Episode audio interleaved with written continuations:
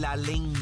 Es esa otra cultura, la cultura de la violencia, donde ver asesinar a alguien es algo muy sencillo. Leo, Leo Díaz en Nación Z Nacional por Z93.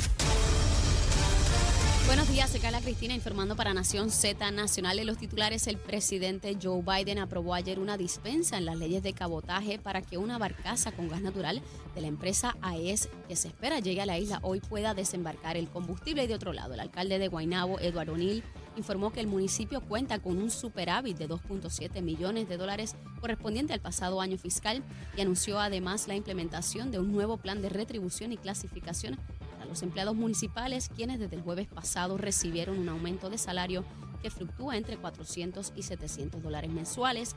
Y en temas internacionales, a raíz del aumento del precio de la gasolina en Haití, a lo largo de la frontera que separa a ese país la República Dominicana.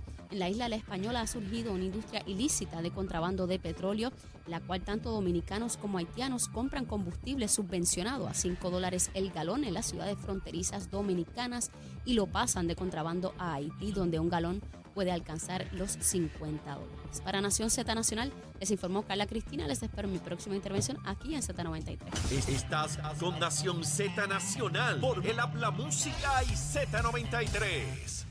Y de regreso, mi amigo. Voy a buscar la mejor foto que tenga de un murciélago para ponerla en la guagua y siempre acordarme que hay que, que, hay que salvaguardar esos mamíferos según Nogales, bendito sea Dios. La verdad que bueno, está tremenda esta cosa. Mira, eh, El Cristian. COVID, el COVID llegó por un murciélago, alegadamente. También, también. Bueno, se dice, yo no estoy seguro. O fue en un mercado de murciélago o fue en un laboratorio con murciélago, pero de un murciélago de algún lado salió. Bueno, eh, la representante dice que hay que cuidar los Hay murciélagos. que cuidarlo, hay que abrazarlo. Seguro. La recomendación de almuerzo, este sobrino, ¿cuál es? ¿Qué, qué? Mira, hoy yo voy a recomendar. ¿Murciélago al horno? No, no, para Ah. nada. Hoy yo voy a re- recomendar unas mollejas con arroz provenzal. Ah, tú te pones así, este. Exótico. Sofisticado. ¿Cómo es la cosa? ¿Qué, Mollejas qué- qué es con de arroz provenzal. ¿Qué es? Arroz provenzal es un arroz que hacen en sitios argentinos que viene con es arroz blanco con cilantrillo y cosas así.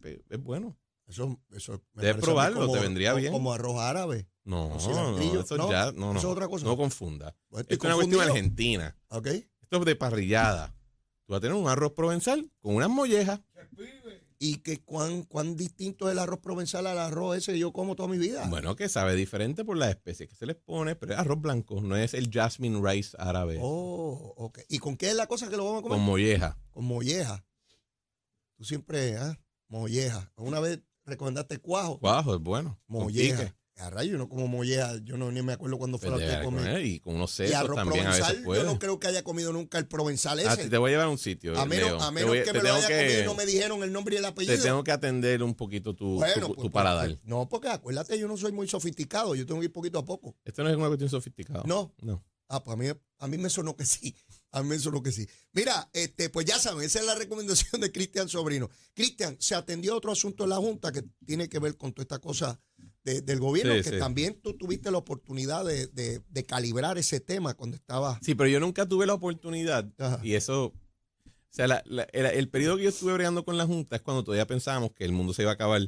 Así que yo nunca pude atender el tema Ajá. de reforma de servicio, ci- de servicio público, que es esencialmente uniformar Ajá.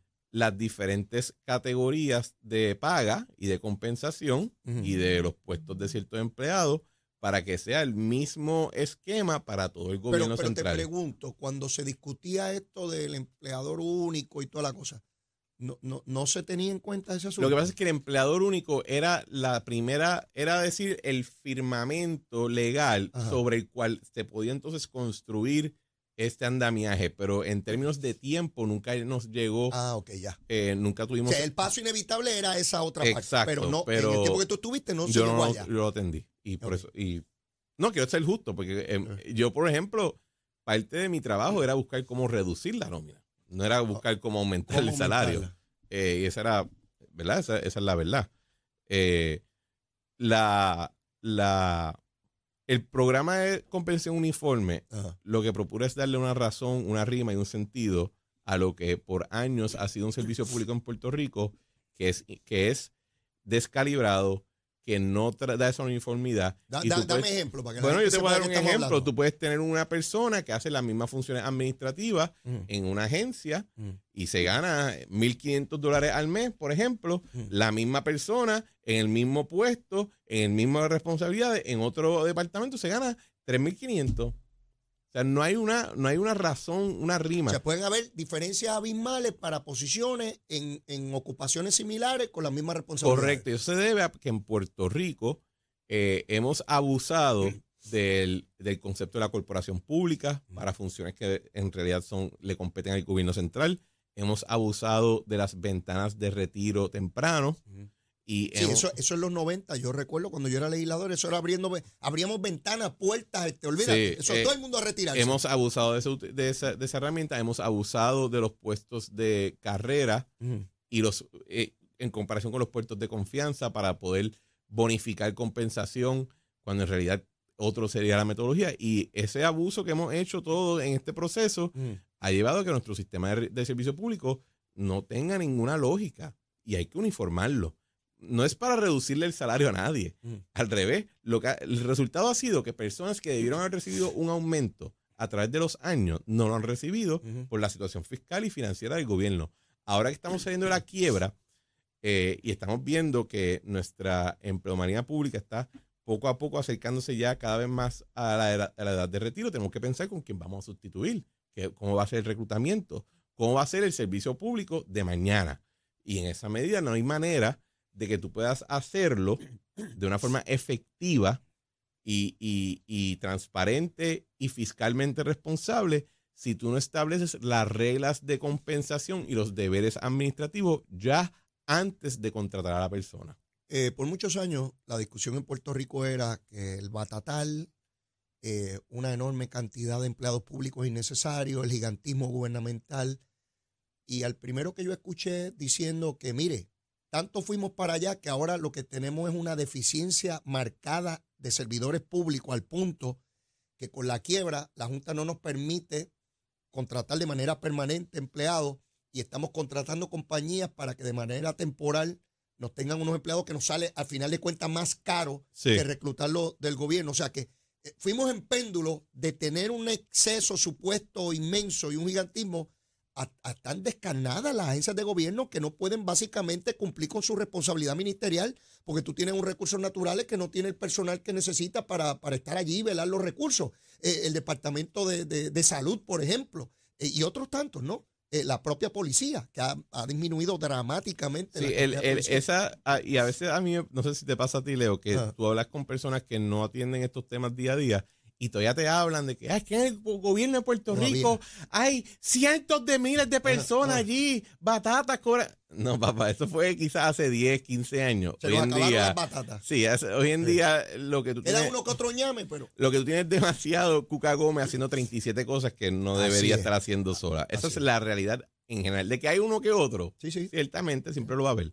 Eh, pero, pero la, en general, nuestro andamiaje público está, eh, es- está cojo en el sentido de que no tiene un sistema uniforme que pueda servir como herramienta, no solamente para darle eh, mejores condiciones que se merecen los que están allí, sino para reclutar los nuevos. Yo recuerdo, eh, para darte un ejemplo, el Capitolio, la rama legislativa de la cual fui parte. En la década de los 90, eso era un hervidero de gente trabajando allí, todos los días, pero una cantidad enorme de personas y se tropezaban en los pasillos. Tú vas hoy al Capitolio y parece que se acabó la Asamblea Legislativa, que no hay legisladores y que no, Sí. o sea, porque los recortes que se le han hecho a la Asamblea Legislativa son dramáticos. La propia Universidad de Puerto Rico, que eso es un hervedero de gente. Ahora tú vas y parece que no, que no hay gente, que no hay estudiantes allí. En las dependencias de gobierno, esto que planteábamos de la década del 90, yo no sé cuántas aperturas de ventanas para retiro yo le voté a favor. Yo Sí. perdí cuenta de eso, porque Una- eso era todos los años.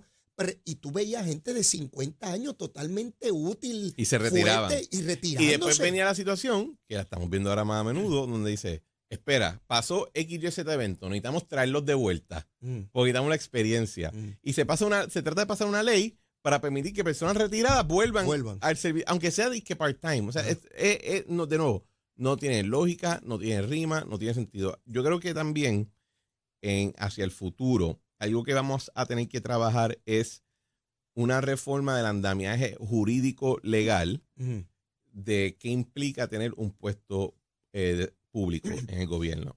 Eh, porque parte del problema, parte de las causas del problema que estamos viviendo ahora es que se conceptualiza esta idea de que, contrario en el sector privado, el empleado público tiene, una vez ya es de carrera, ya es eh, formalmente dentro de la estructura, tiene un interés propietario sobre su trabajo. Entiéndase que se entiende de que él es pose- el, el individuo posee esa plaza pública de la misma manera que posee su carro o su casa, por lo cual el gobierno no te la puede remover o no te puede remover del puesto sin llevar a cabo unos procesos.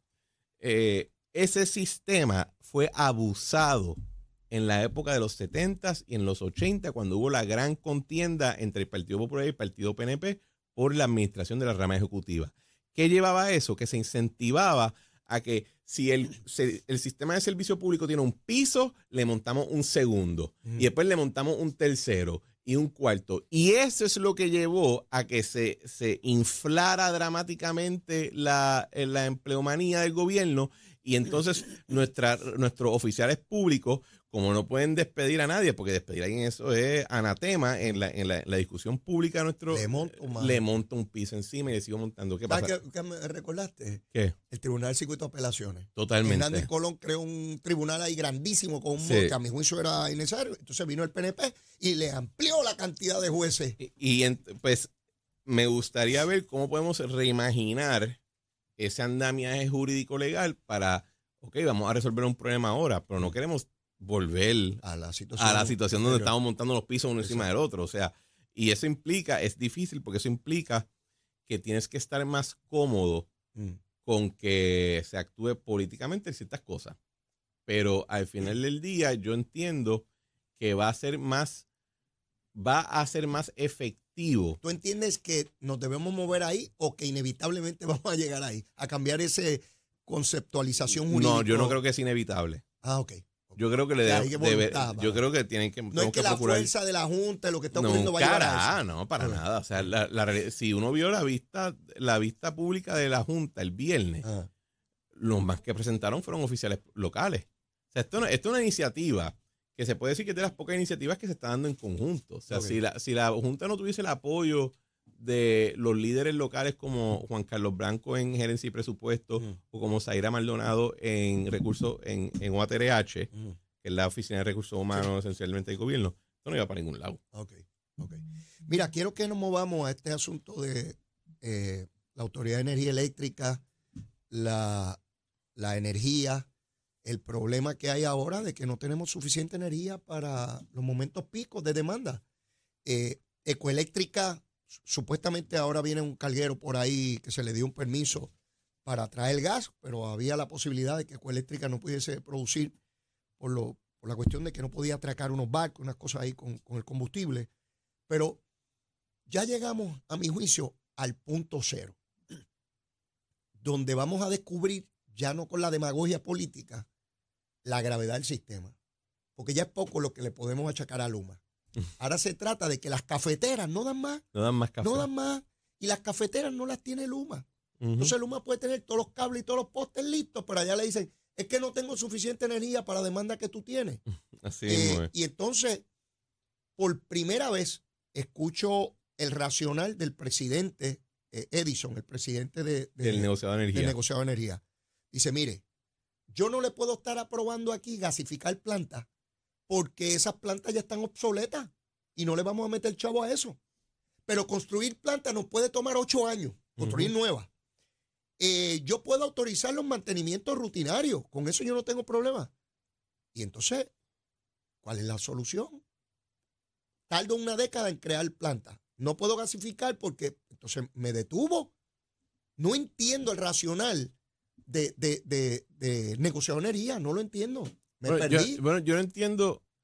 Te tengo que admitir que, que yo vi esa misma, Ah. ese intercambio que hubo en los medios y dije, y, nadie los ha llamado para sentarse en una mesa los Sí. dos y resolver el revolú ya de una vez para que, porque al final del día a mí no me importa lo que diga el papel, a mí me importa la- el switch de luz. Exacto. Eh, y, y si es un asunto de que, la, y es verdad, la ley dice que hacia el 2050 tenemos que movernos hasta el 100% renovable. Pues si eso no es posible, cambiemos la ley.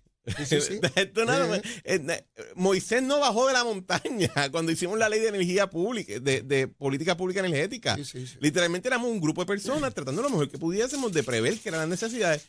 Si en algo fallamos, alguien puede arreglarlo. No hay ninguna prohibición y nadie se- debe sentirse atacado con eso. Seguro. Eh, y si alguien tiene una propuesta de cómo mejorarlo, lo deben presentar y discutirlo y debatirlo. Pero agencias de gobierno hablándose públicamente, en vez de sentarse en una mesa y resolver, a mí me tiene, y te puedo decir que en mi Estamos tiempo... hablando de todas personas preparados, inteligentes. Estoy convencido que están bien intencionados. Pero esto no puede ser que yo estoy por acá en mi, en mi búnker y yo decir una cosa y otros tengo pues, otro búnker en, allá. en- en mi tiempo, eso hubiese, eso causaría varios mensajes de texto con muchas palabras en asterisco, Ajá. diciendo nos vamos a reunir este día aquí, vengan preparados, aquí no sale nada sin una solución. Claro. Y esa es, esa es la virtud de la forma ejecutiva. Los, el, el- el forma legislativa es la que no puede hacer eso, porque tienen que votar. Yo, eh, y, y entiendo, yo tuve una comisionada conmigo en el programa excelente, Lilian Mateo. sí. Lilian, pero esta visión de que son jueces los llevan a encerrarse con togas casi. Entonces, como el Tribunal Supremo, los ves así de, leo y no los puedes tocar. Este, tienen que sentarse porque hay determinaciones urgentes que tomar. Entonces yo veo que uno dice una cosa, el otro dice otra, siguen pasando las semanas, estamos esperando porque resuelvan y en el camino, por la noche, hay que empezar a cortarle luz a gente porque no tenemos suficiente energía. Pues yo puedo entender que eso puede ocurrir por un tiempo, pero ¿cuánto tiempo más? Sí, esa es la, esa, y, y me gustaría poder hablar el micrófono ahora y decir, no, no, espera, hay que explicar esto bien porque esta ya la solución está atrasada. Yo no la conozco. Yo tampoco. Yo estoy aquí diciendo, yo estoy, con- yo estoy haciéndote eco a tu frustración porque me Pues, gustaría lo mismo. Igual que con, con el sistema de la red eléctrica.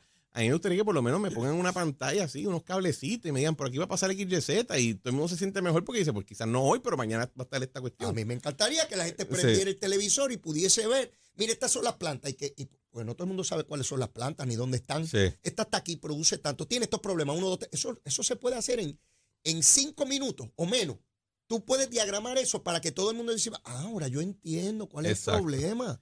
Pero Dependemos de Jaramillín y de Luis Raúl en una gritería, en una procesión por las avenidas descalzo. bueno, no podemos depender de ellos porque si te llevas a llevar por Bueno, ellos, opinión- terminas ignorante. La opinión pública, a quien entrevistas a ellos. Y por, e- bueno, pero también entonces a, A la nuestra, larga, a nuestra gente les toca hacerle frente Ah, a- y ocupar el de- espacio. De, acuerdo contigo. Yo- de acuerdo yo- con- y hacerle frente es asumir un discurso educativo que cuesta trabajo, que es más fácil la demagogia. Pues claro, si yo sé eso. y, y es un sacrificio, el, el estar disponible públicamente es un sacrificio de tiempo y de tu familia, porque es tanto el tiempo que tienes que dedicar, más tus labores oficiales. Sí, sí, yo estoy claro. que, pero pues nadie te obligó a sentarte en la Ah, silla seguro. y te toca no dormir por dos años, Eh, exacto. Me, eh, me lo están pidiendo, estoy rodeado, tengo que correr para eso. Exacto. Todo el mundo quiere que sea yo, yo soy el más capacitado, son locos para ese momento. Pero cuando es hora de no dormir y estar deprimido por dos horas porque no has dormido bien, Y, todo el mundo a botellazo contigo en la opinión pública. Exacto. Porque es bien fácil decir que, es que no es que el sistema es malo,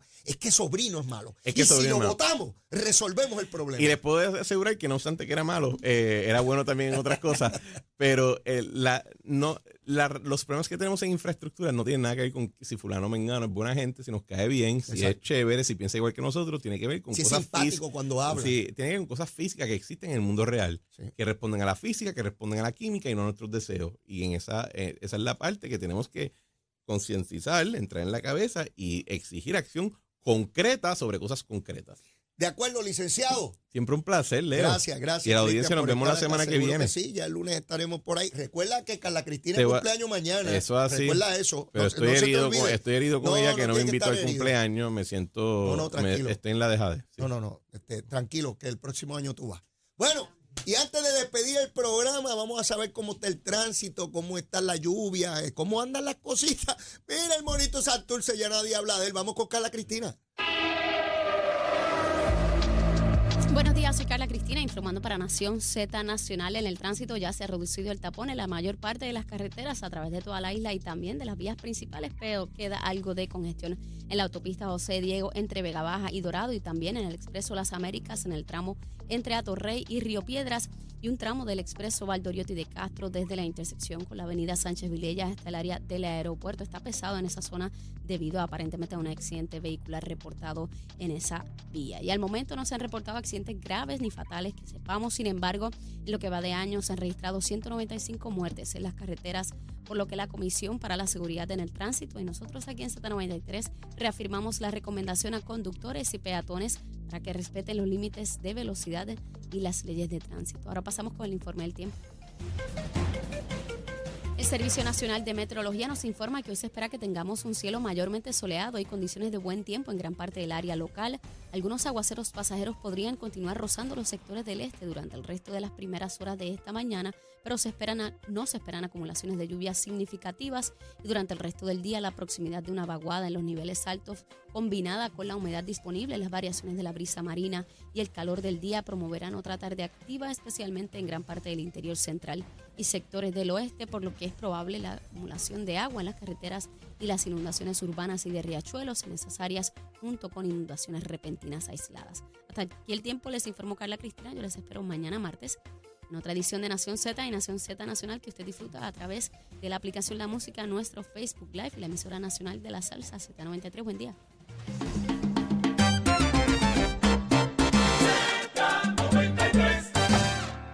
Bueno, mis amigos, ya terminando el programa, los Estados Unidos y sus aliados en Europa han comenzado una serie de prácticas antinucleares, un poco para amedrentar a Putin y su intención, o por lo menos sus expresiones, en torno a la posibilidad de utilizar armamento nuclear en su guerra contra Ucrania.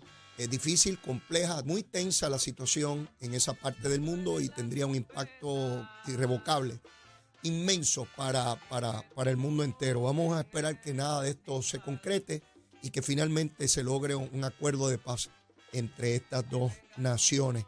Mire, yo no tengo tiempo para, yo no tengo ni un murciélaguito, pero voy a ver si consigo uno de mascota, de mascota, no sé qué nombre le voy a poner, murciélago o murciélaga. No sé ahora si, si va a ser, qué, va a ser, pero bueno, algo buscaré por ahí para que bien chévere para Halloween. Mire, yo no tengo tiempo para más.